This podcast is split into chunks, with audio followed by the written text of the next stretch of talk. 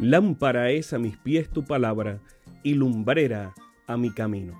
Salmo 119, 105. Que el Dios de los cielos bendiga tu vida en este momento junto a tus seres amados. Bienvenidos a un espacio de inspiración bíblica donde su corazón será lleno de esperanza. Como un regalo de la Iglesia Adventista del Séptimo Día de King, Texas, compartimos la lectura devocional para adultos correspondiente a este bendecido día.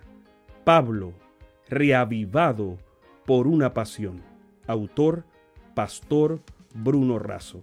Que Dios te colme de misericordias en este preciso instante. Oremos.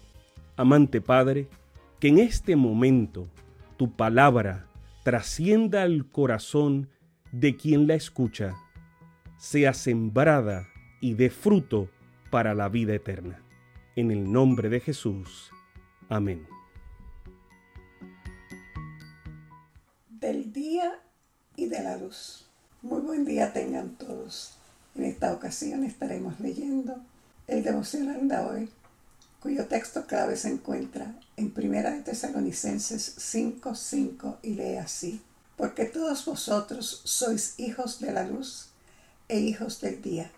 No somos de la noche ni de las tinieblas. Pablo dice que somos hijos de la luz y del día, que no podemos dormir frente al gran evento que se aproxima mientras que los hijos de las tinieblas se esconden y viven en la suciedad del pecado. Por eso son de la noche, indiferentes o ajenos al inminente regreso del Señor. Ser hijos de la noche es rechazar la revelación, vivir en incredulidad, practicar la inmoralidad y dormir el sueño de la muerte. Ser de las tinieblas significa pertenecer al enemigo y por lo tanto actuar en rebeldía contra Dios. Pero Pablo dice que no somos hijos de las tinieblas y de la noche. No somos hijos de rebeldía, desobediencia, ira, maldición y muerte. Por la redención en Jesús, somos hechos hijos de comunión, obediencia, justicia, bendición, resurrección y vida. Bert dice que el binomio luz-tinieblas y día-noche vertebra toda la Biblia, desde Génesis hasta Apocalipsis. Cuando todo era tinieblas, las primeras palabras de Dios registradas en las escrituras fueron, sea la luz. Cuando el Apocalipsis termina, ya en, la descripción de la ciudad celestial, se dice que no habrá más noche y no tendrán necesidad de luz de lámpara ni de luz de sol, porque el Señor Dios los iluminará. Cuando el hombre se dio a la tentación, el diablo transformó el mundo en un mundo oscuro por el pecado.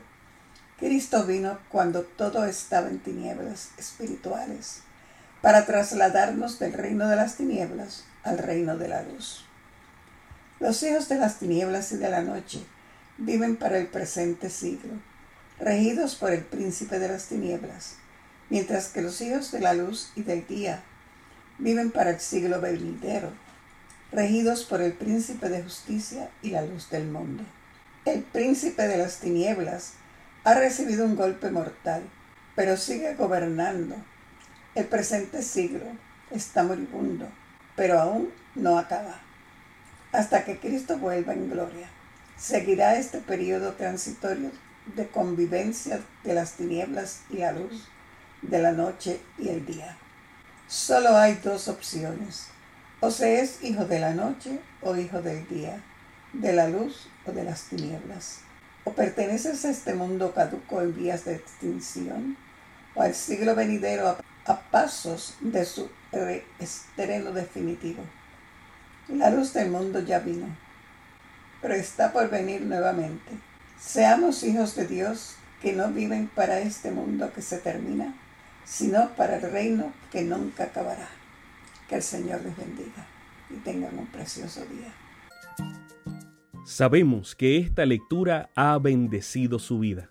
Compártala, compártala con alguien más e invítele a suscribirse en nuestro canal para mayor bendición. Puede también visitar nuestro sitio web. Encontrará mayor información.